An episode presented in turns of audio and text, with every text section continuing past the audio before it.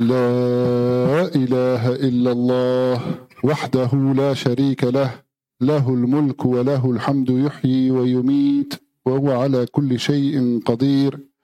واشهد أن لا إله إلا الله وحده لا شريك له وأشهد أن محمدا عبده ورسوله. بلغ الرسالة وأدى الأمانة ونصح الأمة فصلوات الله وسلامه عليه. اللهم صل وسلم. Meine lieben Geschwister, Assalamu alaikum wa rahmatullah wa barakatuh. Und mit einem vorauseilenden Mabruk alaikum, einem herzlichen Glückwunsch im Voraus. Ramadan fängt am Abend mit dem Sonnenuntergang des Mittwoch an und der erste Fastentag ist dann der Donnerstag, inshallah. Mittwoch der 22. März und Donnerstag der 23. März ist dann, inshallah, der erste Fastentag.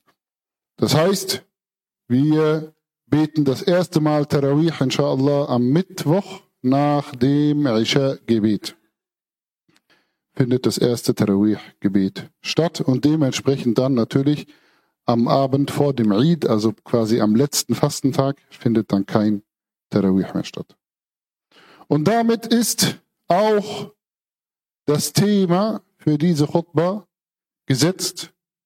Mit dem Anfang von Ramadan müssen wir auch nochmal an die Verse und an den Ramadan und an das Fasten erinnern.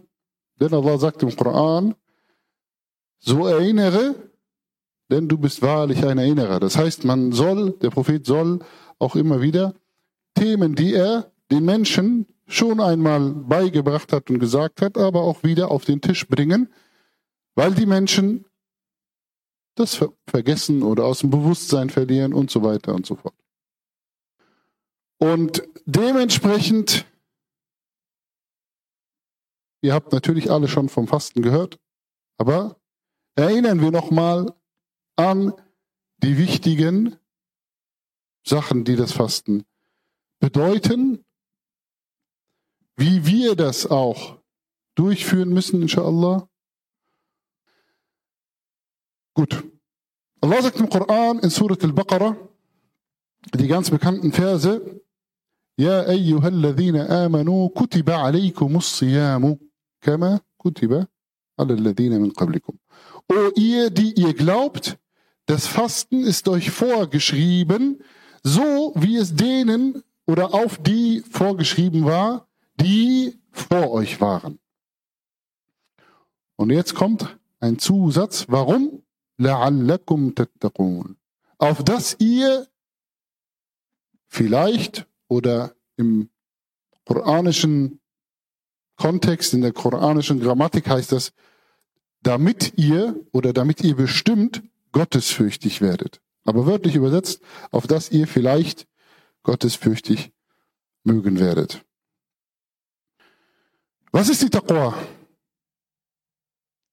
Wo der Koran hier aufschlägt, dass man das erreichen soll. Es ist übersetzt die Gottesfurcht. Oder eben, eigentlich heißt Taqwa nur Furcht oder dass man aufpasst, dass man, dass man nicht einfach so dumm und unbeteiligt und ignorant herumläuft, sondern dass man, wie sagt man auf Englisch, alerted ist, also dass man so seine Umgebung im Blick hat. Und deshalb wird es auch oft übersetzt mit Gottesbewusstsein. Es geht nicht darum, dass man einfach nur irgendwie Angst hat, sondern es geht darum, dass man nicht dumm in den Tag hineinlebt und sich nicht von seinen inneren Kräften ziehen lässt, mal hierhin, mal dorthin, mal nach vorne, mal nach hinten, ohne dass ich mir das genau anschaue, was da passiert. Und das ist der Zustand der Taqwa, ist, ich beobachte mich selbst, ich bin im Bewusstsein von mir selbst, welche Kräfte in mir herrschen. Und dann entscheide ich, lasse ich es zu, dass diese Kraft jetzt sich voll entfaltet und ausfüllt und mich einfach nach links zieht, nach rechts zieht, nach vorne zieht, zum Spaß zieht, zum Ausruhen zieht, zum Schlafen zieht, zum Essen zieht, aber auch vielleicht zu Informationen zieht und so weiter? Oder lasse ich das nicht zu?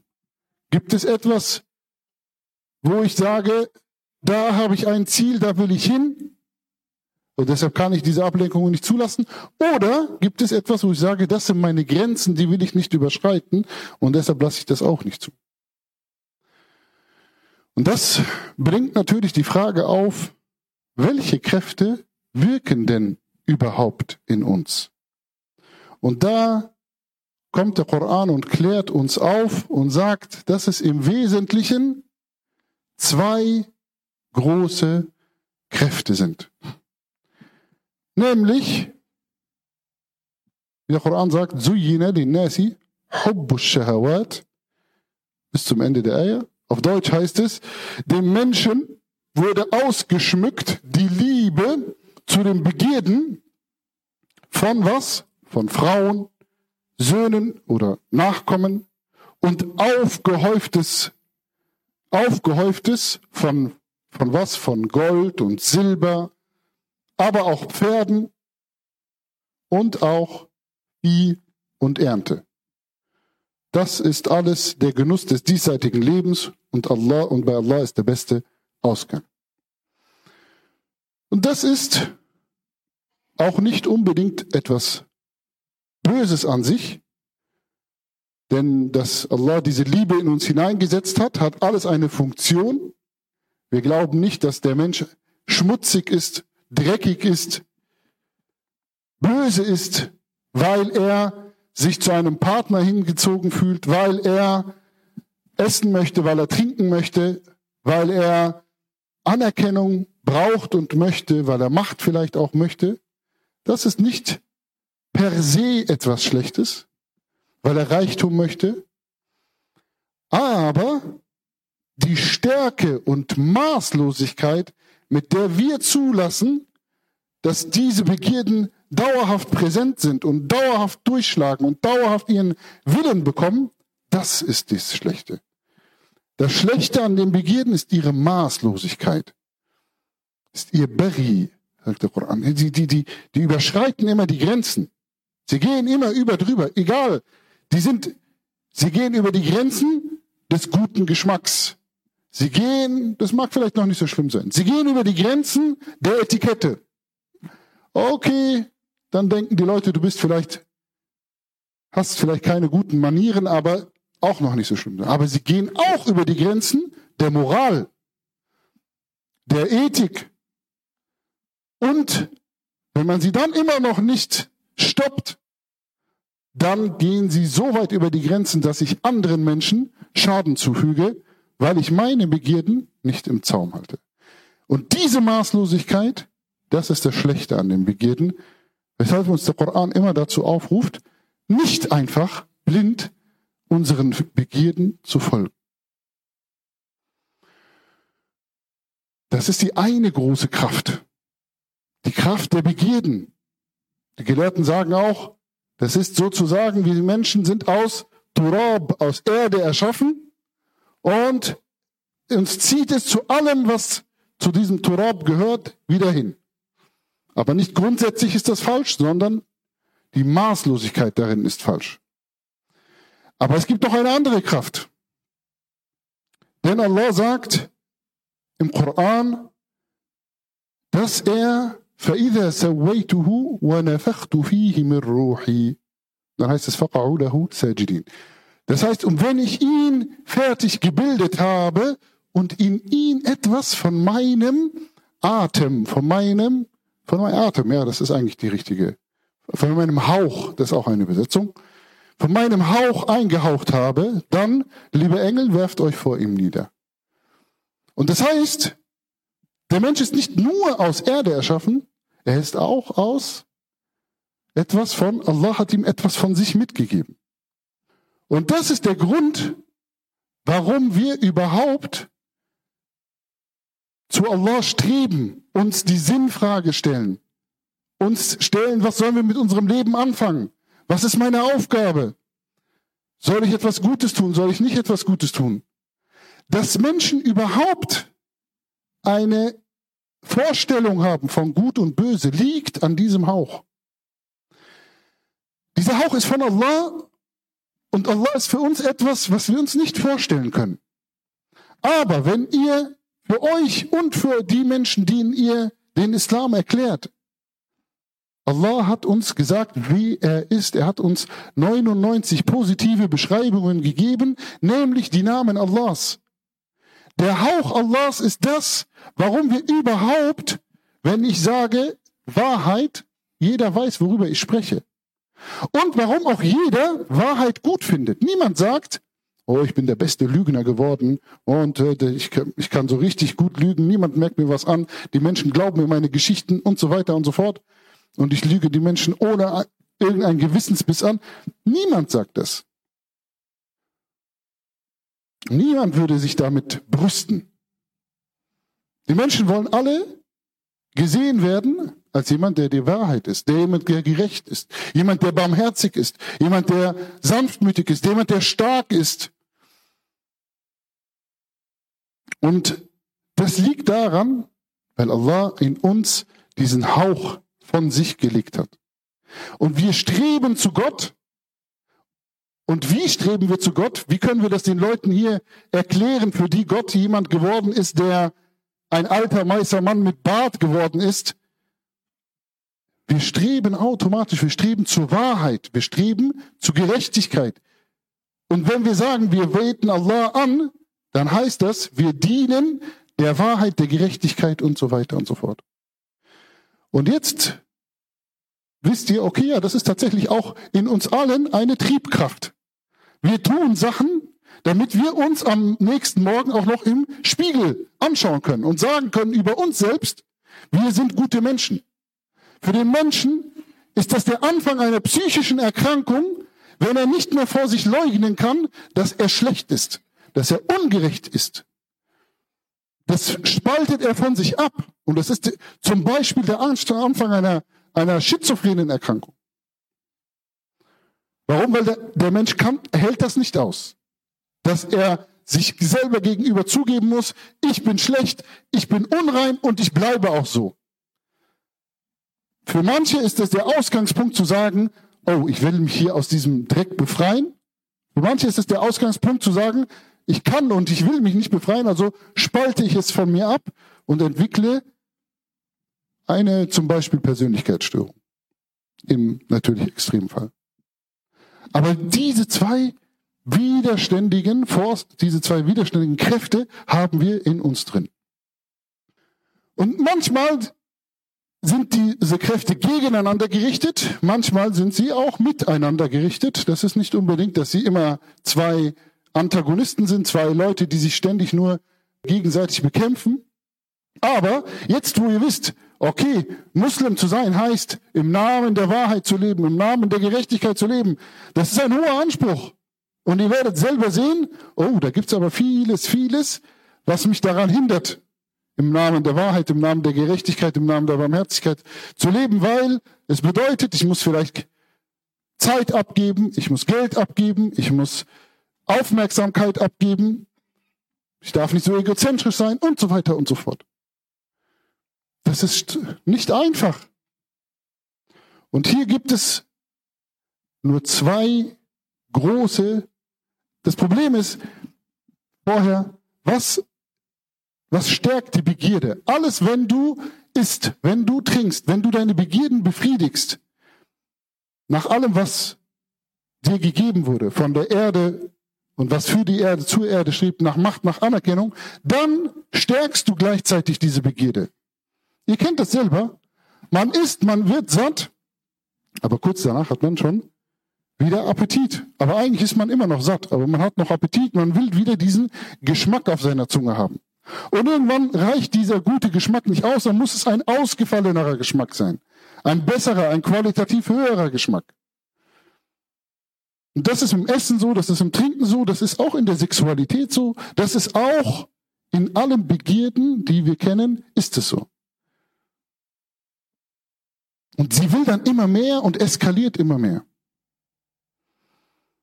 Und jetzt ist die Frage, ja gut, wie kriegen wir das unter Kontrolle? Ein, eine Technik ist, dass du auch deine Spiritualität und deinen Glauben und deinen, dein Bewusstsein von Wahrheit, Gerechtigkeit, von Allah, von Gott wieder stärkst. Das ist mit dem Gebet. Du, du, das Gebet heißt, kommt von Silla, von sich verbinden. Du verbindest dich mit Allah und bekommst direkt dann auch eine Stärkung deiner Liebe zu Allah und damit auch automatisch zu Gerechtigkeit, zur Wahrheit, zur Barmherzigkeit und so weiter und so fort. Aber es gibt noch einen zweiten Weg. Und das ist der Ramadan-Weg. Du schwächst einfach deine Begierden. Du sagst, Habibi, so, jetzt habt ihr mich elf Monate lang, seid ihr immer weiter, immer mehr eskaliert. Jetzt kommt aber die Zeit, in der wir eine Grundreinigung durchführen, in der ich mich enthalte von Essen, von Trinken, vom Rauchen und so weiter und so fort. Und deshalb die ersten paar Tage vom Ramadan sind immer schwierig, weil unsere Begierden sind total eskaliert, sind groß, wollen viel und dann verursachen sie bei uns Kopfschmerzen und so weiter und so fort, verursachen Hunger. Aber wenn wir es durchhalten, dann merkt man selber, okay, alles ist gut, ich bin überhaupt nicht gestorben, im Gegenteil, ich bin kräftig, ich bin immer noch gesund, ich bin kann leisten und so weiter und so fort. Und man merkt, man braucht gar nicht. Die Begierde, was sie einem diktiert, immer sagt, nimm das, isst das, trink das. Du brauchst Kaffee, sonst bist du nicht wach. Du merkst, nein, passt schon. Hat halt zehn Minuten länger gebraucht und dann bin ich doch wach auch. Und, und natürlich, du schwächst auch deine Begierde. Deine Begierde, ja, am Anfang sagt sie, komm, iss jetzt Schokolade, mach das. Du brauchst Zucker. Dann sagst du nein. Dann sagt sie, okay, dann ist wenigstens ein Teller Mittagessen. Du sagst nein. Dann eine Stunde später sagt sie, ja gut, dann wenigstens ein bisschen Salat. Du sagst nein. Und irgendwann bettelt sie nur noch in der Ecke und sagt, bitte nur ein Glas Wasser. Ich will nur ein Glas Wasser. Und du sagst nein. Und damit schwächst du deine Begierden. Sie sind nicht mehr so stark, sie diktieren nicht mehr. Und aber sie sind auch wieder glücklich. Weil wenn du jetzt ein Glas Wasser trinkst am Abend zum Iftar, dann sagst du, oh, mashallah, wie gut ist dieses Wasser. Wie lecker schmeckt dieses Wasser, habe ich vergessen. Ich habe immer eine Cola getrunken, immer eine Fanta getrunken. Darunter ging es gar nicht mehr. Wasser war für mich, aber jetzt, oh, Alhamdulillah, Wasser ist wieder gut. Deine, Be deine Begierde schrumpft und ja, du, du wirst glücklicher, weil du wieder mit dem, was dir zur Verfügung steht, auch zufrieden bist.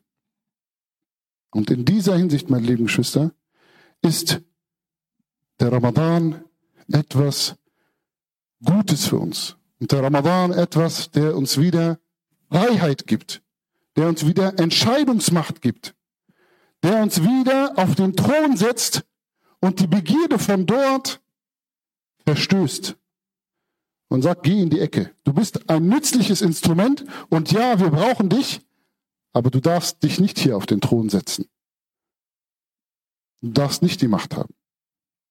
Und insbesondere in unserer Gesellschaft, wo wir in einer so extremen Überflussgesellschaft leben, wo man quasi, ja, ihr kennt es, ihr geht durch München durch, wenn ihr auch nur den Hauch eines Hungers verspürt, seht, braucht ihr nur einmal aufmerksam zu gucken, dann ist irgendwo eine Bäckerei, irgendwo etwas, wo man sich kaufen, etwas kaufen kann. Also es gibt wir sind in einer Zeit, in der man seine Bedürfnisse überhaupt nicht gezwungen ist aufzuschieben.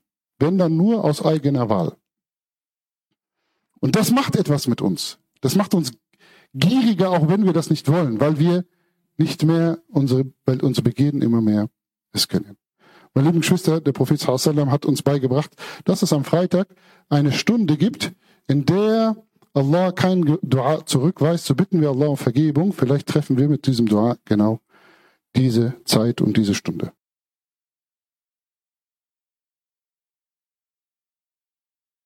أعوذ بالله من الشيطان الرجيم بسم الله الرحمن الرحيم Hören wir uns noch ganz kurz die restlichen Ayat an, die der äh, Koran zum Ramadan sagt. Ayyaman ma'dudat. Es sind nur abgezählte Tage. Also das heißt, sei nicht faul, sei auch nicht ängstlich, versuch's durchzuziehen, wenn so weit es geht. فمن كان منكم مريضا أو على سفر فعدة من أيام أخر Wer von euch auf, äh, krank ist oder auf Reise ist, so soll er andere dieser Tage fasten. Und wenn man es eigentlich fasten kann und es nicht aus, aus bestimmten Gründen nicht nachgeholt hat oder nicht machen kann, zum Beispiel Schwangere können den ganzen Monat nicht fasten, haben danach gestillt, konnten danach nicht nachfasten und so weiter und so fort, dann muss man diese Fidya zahlen. und so weiter und so fort. Aber dann heißt der nächste Vers, شهر رمضان الذي أنزل فيه القرآن هدى للناس وبينات من الهدى Der Monat des Ramadan, der, in dem der Koran herabgesandt wurde, ist eine Rechtleitung für die Menschen. Und auch er gibt noch, er bringt nochmal klar die Rechtleitung hervor. Er gibt so Klarheiten für die Rechtleitung. Und auch der Unterscheidung. Und warum? Wie schafft er das? Weil der Koran vereint die beiden mächtigsten Techniken, die man kennt, um seine Seele und sein Herz zu stärken und im Gleichgewicht zu halten. Nämlich, schwäche deine Begierden, bring sie wieder unter Kontrolle und stärke deine Verbindung mit Allah. Geh zum Gebet, geh öfter in die Moschee, komm zum Tarawih, bete diese Gebete, erinnere dich an Allah. Und auf diese Art und Weise ist der Ramadan für uns eine Grundreinigung. Und wenn du wieder näher dran bist an Wahrheit, Gerechtigkeit und Barmherzigkeit, dann siehst du auch, was muss ich machen? um wahrhaft zu sein? Was muss ich machen, um gerecht zu sein? Die Begierde, die deinen Blick vernebelt und die sagt, ja, aber du wirst, das wird, das wird von dir weggehen und du wirst das verlieren und du wirst das verlieren, die wird klein sein. Die wird nicht mehr so dir Angst machen können. Und deshalb ist dieser Shahr, dieser Monat ein Monat des Furqan.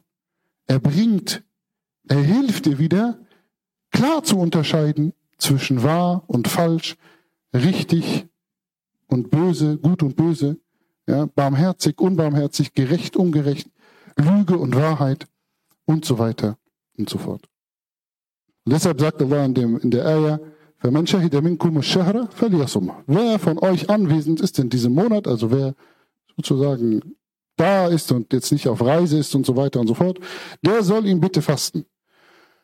Und wer aber krank ist oder auf Reise, so soll er andere dieser Tage fasten. Und Allah möchte für euch das Leichte und er möchte nicht das Schwere für euch. Und auf dass ihr diese Zeit vervollständigt und auf dass ihr Allah wieder in euren Herzen groß macht und ihm dafür dankt, dass er euch recht geleitet hat und auf dass ihr dankbar sein mögt. Meine lieben Geschwister, das ist genau das, Yani Allah will für uns das Leichte, er will nicht für uns das Schwere, aber zu verzichten ist schwer, aber in dieser Schwere liegt etwas Gutes für uns. Und manchmal muss man sich dieser Schwere dann stellen. Das heißt aber nicht, dass man sich, wenn man merkt, man kommt irgendwie nicht damit zurecht und so weiter. Alhamdulillah, Ramadan ist jetzt nicht mehr so in diesen langen Monaten. Jetzt ist es, Alhamdulillah, ja, eine, eine gute Zeit. Deshalb dürfte das nicht mehr so schlimm sein. Aber natürlich, wenn jetzt noch, wenn Ende April der Ramadan wieder länger wird und jemand merkt, okay, oh, ich habe heute viel körperlich gearbeitet und es ist für mich jetzt schwer und mir wird schwarz vor Augen, dann kann und soll er auch inshallah sein Fasten brechen und das an einem anderen Tag dann nachholen. Meine lieben Geschwister, wir haben, wir haben äh, vorgestern die Mutter Maher, wird sie genannt, Maher Sayyid, verloren. Sie ist die Mutter von Schwester Sabura und Basira.